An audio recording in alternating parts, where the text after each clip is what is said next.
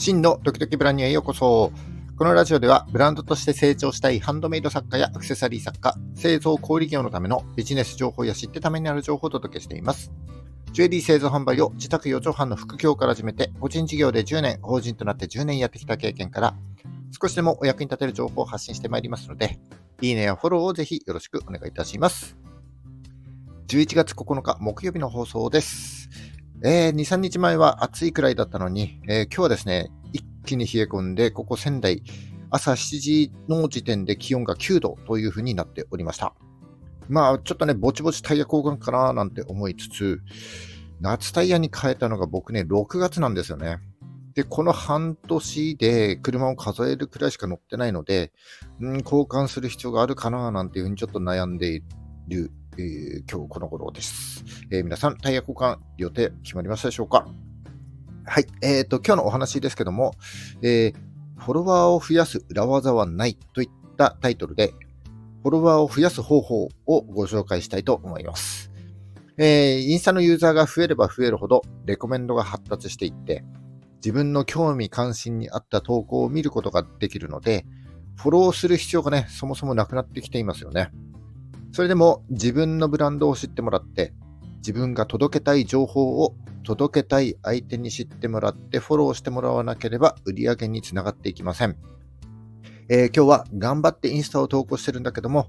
フォロワーがなかなか増えない。そんな人にぜひ聞いていただきたいと思います。それでは、ラジオドキドキブランニュー、今日も最後までお付き合いください。よろしくお願いいたします。はい。今日はインスタの話になりますね。んと、公式で発表されている日本国内のインスタのユーザー数は、2019年3月時点で3300万人。直近のデータは公式にはちょっとね、発表されていないんですけども、先ほどチャット GPT に聞いたら、2023年今年初めのユーザー数は約4500万人ということでした。えー、この数字は日本の人口の約40%、だから2、3人に1人がインスタグラムを利用しているということになっています。えー、インスタを運営していて、なかなかフォロワーが増えないというふうに悩んでいる方は非常に多いと思いますが、えー、それには2つの大きな要因があるかなというふうに思います。1つ目は、えー、このユーザー数の肥大化ですね。えー、1、2年前、ちょっと前と比べると、そもそもね、ユーザー数がめちゃくちゃ多くなってきているので、えー、それだけね、同じような発信をしている人がめちゃくちゃ多いということが、えー、フォロワーが増えないという要因の一つで挙げられると思います。えー、私たちが毎日インスタを見ることができる時間というのは、えー、一日の中で限られていますので、その中でも自分の興味関心により近い人、見ていて面白い投稿だけをチェックしたいっていうのは、まあ自然の中でなわけです。えー、フォロワーが増えないもう一つの大きな要因というのが、このユーザー数の増加に伴って AI によるレコメンドがめちゃくちゃ発達してきているために、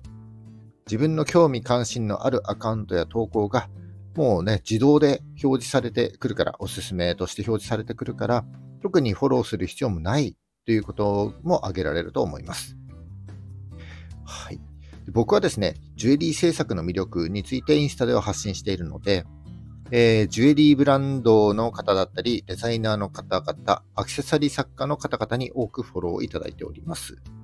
そして、えー、そのフォロワーさんの中でも頑張って販売活動している方のアカウントはですね、僕の方からもフォローバックしておりますので、えー、毎日ですね、200人くらいのアカウントの投稿がこうホームに流れてくるんですよね。で、それをですね、毎日こう目を通して、えー、いいねをたくさんしています。ただ、全員がですね、同じジュエリーアクセサリーって大きなくくりのジャンルになってくるので、大体ね、ほぼほぼ似通った投稿がね、多くなるんですよね。えー、僕は、その、えー、フォロワーさんを応援したい気持ちでフォローしていますけれども、えー、純粋にファッションとしてジュエリーアクセサリーが好きな、え方々は、おそらくフォローしていなくても、僕と同じようにたくさんの作家やブランド、えー、商品の投稿がレコメンドとしてこういう風に流れてくるんだろうなということが容易に想像できます。えー、そんな現在のインスタ、えー、2、3人に1人が見ているインスタでどんなに頑張って投稿してもフォロワー数は伸びない。これはね、現実だと思いますね。えー、でもですね、このレコメンド、えユーザーから見ても必ずしも自分が見たい投稿やアカウントが表示されてくるかというと、そんなことないですよね。別に見たくもないおすすめばっかり表示されて、正直ちょっとノイズにしかなっていない。そんな風に感じることも多くあると思います。で一方ですね、発信者側から見ると、自分が届けたいターゲット層に発信したい情報が届いているかというと、これもね、そんなことはないんですよね。えー、自分が意図していない人から、いいねやコメントがある、そんな経験持っている人も多いと思います。えー、例えば、お客さんになってくれそうな人をターゲットにアクセサリーの投稿をしているんだけども、なぜか同じような作家さんばっかりフォローしてくるみたいに、えー、情報を届けたい相手に届いていない、そんな風に感じることが、えー、多々あるんじゃないかなというふうに思います。えー、これはですね、その投稿が AI によって自動的に振り分けられて、カテゴライズされて自分が意図していないユーザー層にリーチされているということなんですよね。えー、ちょっと余談というか、以前僕がやっていたアカウントで、えー、婚約指輪に関するアカウントを運営したことがあります。えー、結婚指輪じゃなくて、えプロポーズするときにこうパカってこうリンクケース開いて渡す婚約指輪ですねで。このアカウントの目的というのは、最終的に婚約指輪を買ってもらいたいというアカウントになりますので、届けたいユーザー層は100%男性です。でも、えー、100%男性に向けて発信した投稿のつもりがですね、え、リーチしたのはなぜか70%くらい女性という結果になったことがありました。えー、多分ですね、この投稿の見せ方というのが、どことなく情緒的な印象なので、うんとインスタの AI がですね、このカテゴリーは、え、女性におすすめというふうに判断してレコメンドしていったんだと思います。女性にリーチして、えー、女性がいいねやコメントを多くしてくれると、AI はますますこの投稿ジャンルは女性におすすめとして女性ばっかりにね、あのリーチを拡大していくわけです。だから同じ投稿をね、ずっと続けていったとしても、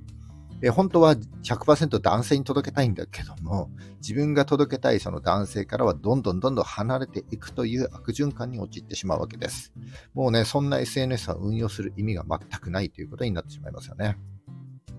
じゃあ、この状況を改善する方法、打破する方法はないのかというと、1個だけ方法があります。それは、広告です。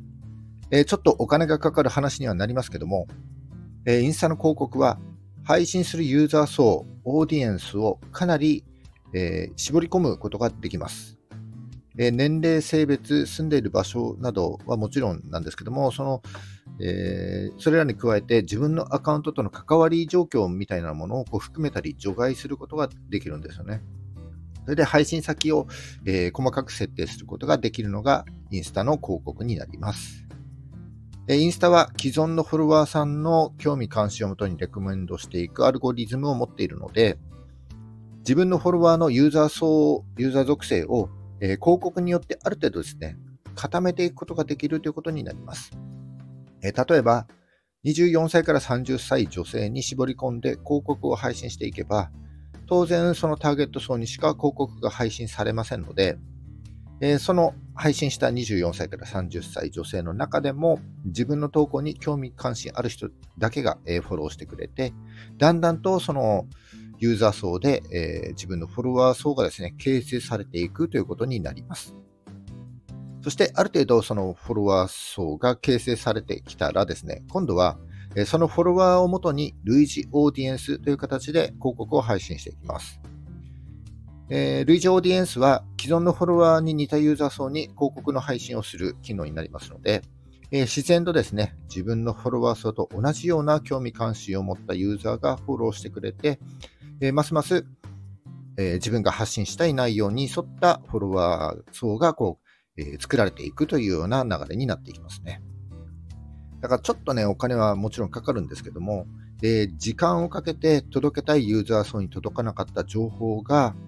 広告によってこじ開けられて、自分が届けたいユーザー層に届けたい情報をリーチしてくれる、えー、そんなイメージになるんじゃないでしょうかね。ただ、えー、フォロワーが増えたからといって、えー、それがですね、売り上げに直結するかどうかというのは、アカウントの運用方法によりますが、えフォロワーを増やしたいという、え、数字のことであればですね、え、広告は最短ルートであるんじゃないかなというふうに言えると思います。え、以上ですね、今日はフォロワーを増やす裏技はないというタイトルで、フォロワーを増やす広告についてご紹介いたしました。えー、ぜひですね、今一度ご自身のインスタの運用方法を見直してみていただいて、えー、フォロワーを増やしに行くなら広告をぜひですね、チェックしてみてはいかがでしょうか。はい、今日は以上になります。えー、この話が、えー、役に立った、少しでもためになったと思った方は、いいねをお願いします。聞いたよという印で、いいねボタンをポチッと押して残して書いていただけると、非常に嬉しいです。えー、励みになります。え今後も頑張って配信してまいりますので、よかったらぜひですね、フォローもよろしくお願いいたします。え11月9日木曜日ですね、ラジオドキドキブランニュー、次回も、えお聴きください。それじゃあ、バイバーイ。